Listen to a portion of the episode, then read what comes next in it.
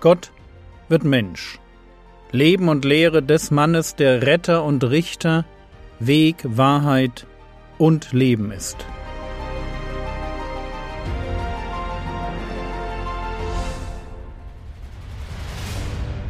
Episode 26 Der Sohn Gottes Auf unserer Reise durch das Leben Jesu haben wir letztes Mal einen ersten Blick auf das Zusammentreffen des Engels Gabriel mit Maria, der Mutter Jesu, geworfen.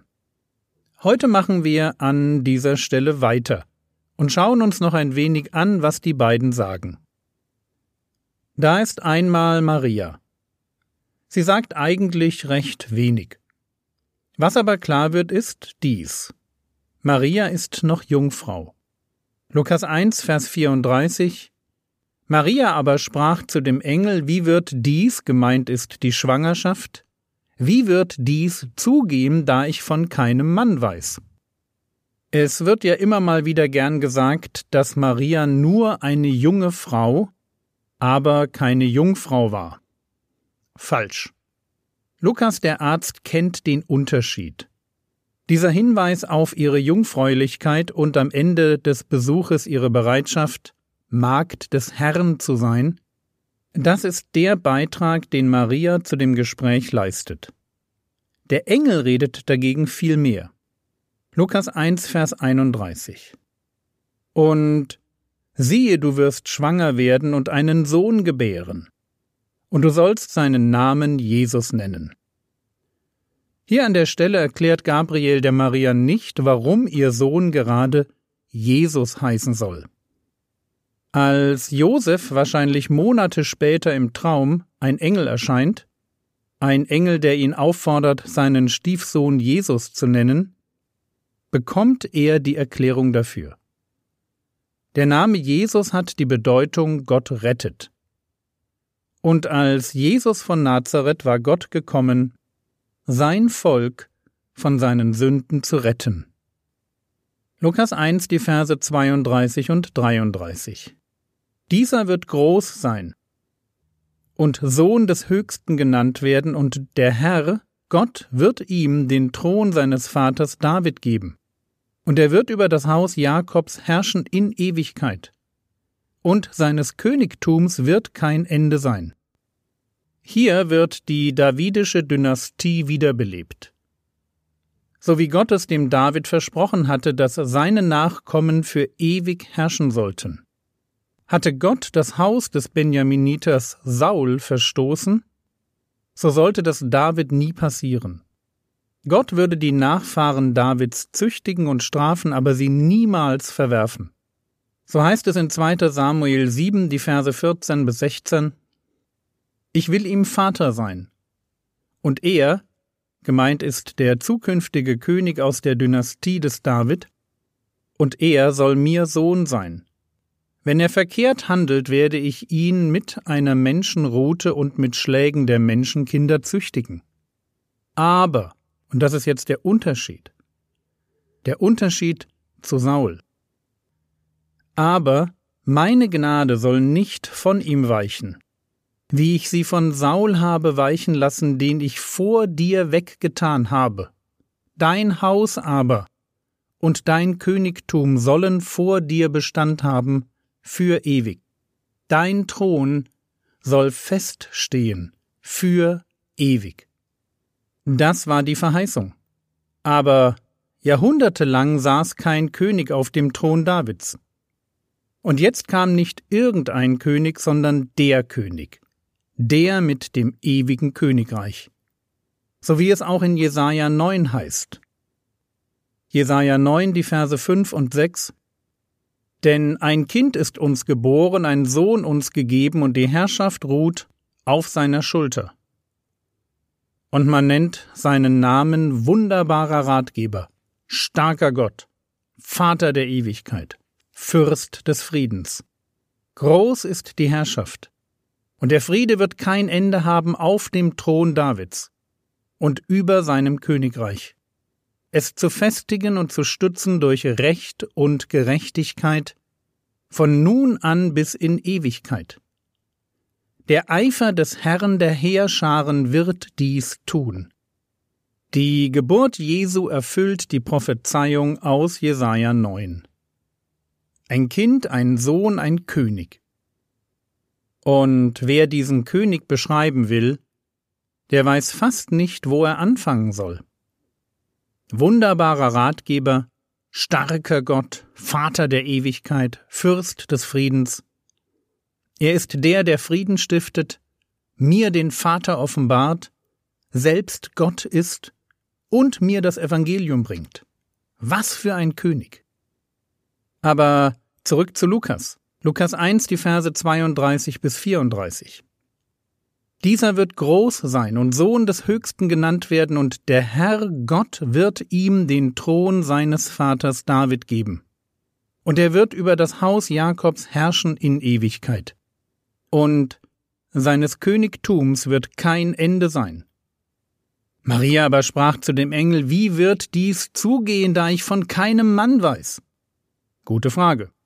Antwort Lukas 1,35 Und der Engel antwortete und sprach zu ihr, Der Heilige Geist wird über dich kommen und Kraft des Höchsten wird dich überschatten. Wie wurde Maria schwanger? Durch ein Wunder. Sie fragt, wie sie schwanger werden kann ohne Mann, und Gabriel erklärt ihr, dass es Gott selbst ist, sein Geist und seine Kraft. Es ist Gott, der in ihr eine befruchtete Eizelle hervorbringt und dafür sorgt, dass die sich im Uterus einnistet und zu wachsen beginnt. Lukas 1,35 Und der Engel antwortete und sprach zu ihr, Der Heilige Geist wird über dich kommen, und Kraft des Höchsten wird dich überschatten, darum wird auch das Heilige, das geboren werden wird, Sohn Gottes genannt werden. Warum nennt man Jesus den Sohn Gottes? Hier sehen wir die Antwort. Er ist der Sohn Gottes, weil Gott sein Vater ist. Gott steuert das an Erbinformationen bei, was normalerweise vom Vater kommen würde. Wie genau das ging, wissen wir nicht. Aber der Herr Jesus hat keinen menschlichen, sondern nur einen himmlischen Vater.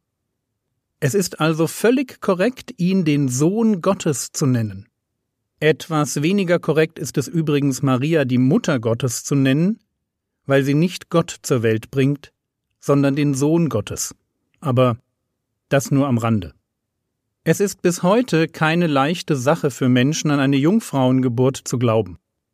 Aber machen wir uns bitte klar, dass auch für Maria und ihre Umgebung es nicht leicht war. Wenn Gott die Bühne der Weltgeschichte betritt, dann mit einem Knall. Aber was haben wir denn erwartet? Wäre die Rettung der Menschheit von ihren Sünden durch einen normalen Menschen möglich gewesen, dann hätte es Jahrtausende Zeit gegeben, diesen zu finden und ins Rennen zu schicken. Aber was ist das Fazit eines Apostels Paulus über die Tauglichkeit des Menschen in seiner Gesamtheit? Römer 3, die Verse 10 bis 12. Wie geschrieben steht, da ist kein Gerechter, auch nicht einer. Da ist keiner, der verständig ist, da ist keiner, der Gott sucht. Alle sind abgewichen, sie sind allesamt untauglich geworden. Da ist keiner, der Gutes tut. Da ist auch nicht einer. Gott wird Mensch, weil wir einen Mittler brauchen. Einen, der sich in die Mitte stellt zwischen uns und Gott. Einen, der die beiden Seiten kennt und beide Seiten miteinander verbinden kann. Aber Gott kann nicht einfach einen Menschen für diese Aufgabe aus der Menschheit auswählen, weil keiner für die Aufgabe des Mittlers tauglich ist. Sie sind allesamt untauglich geworden. Und wir wissen, dass das stimmt. Der netteste Papa fährt mal aus der Haut. Die liebste Oma kann sich fürchterlich über den Postboten aufregen. Nobody is perfect. Und deswegen ist Nobody geeignet. Niemand ist qualifiziert für die Aufgabe Rettung der Menschheit. Und weil niemand qualifiziert ist, wir aber einen Mittler brauchen, wenn wir nicht verloren gehen wollen, deshalb wird Gott Mensch. Er wird Mensch, nicht Supermann oder Halbgott, sondern richtiger Mensch. Zum Anfassen mit Chromosomen, Mundgeruch und Haarausfall. Ein Mensch, der müde wird, Hunger hat, weinen kann, und Schmerz empfindet, wenn man ihn geißelt. Gott wird Mensch. Und trotzdem steckt in diesem Menschen ein Menschsein, das irgendwie besonders ist. Besonders deshalb, weil Gott sich auf besondere Weise im Menschsein Jesu offenbart. Es ist nicht das Was, sondern das Wer, das besonders ist. Was ist Jesus? Mensch. Wer ist Jesus? Gott. Und warum erschafft Gott diesen neuen Menschen nicht einfach aus Erde? So wie beim ersten Mal mit Adam? Antwort, weil er es versprochen hatte, es anders zu machen. Kurz nach dem Sündenfall verflucht Gott die Schlange. Und verheißt ihr was? Er verheißt ihr einen Samen, das heißt Nachfahren. Einen Nachfahren der Frau, der ihr den Kopf zermalmen würde. Ein Nachfahre der Frau, also ein von einer Frau geborener Mensch, würde der alten Schlange, die der Teufel und der Satan ist, den Kopf zermalmen. Es würde ein natürlich geborener Mensch sein, der das Werk des Sündenfalls umkehrt, den Teufel besiegt und die Menschen befreit.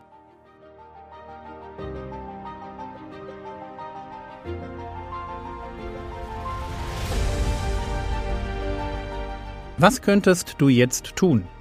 Lies noch einmal 1. Mose 3 und staune über Vers 15. Man nennt diesen Vers auch das Brot-Evangelium, das Vorevangelium. Das war's für heute. Morgen geht es weiter. Das Skript zu allen Episoden findet sich in der App oder auf frogwords.de. Der Herr segne dich, erfahre seine Gnade und lebe in seinem Frieden. Amen.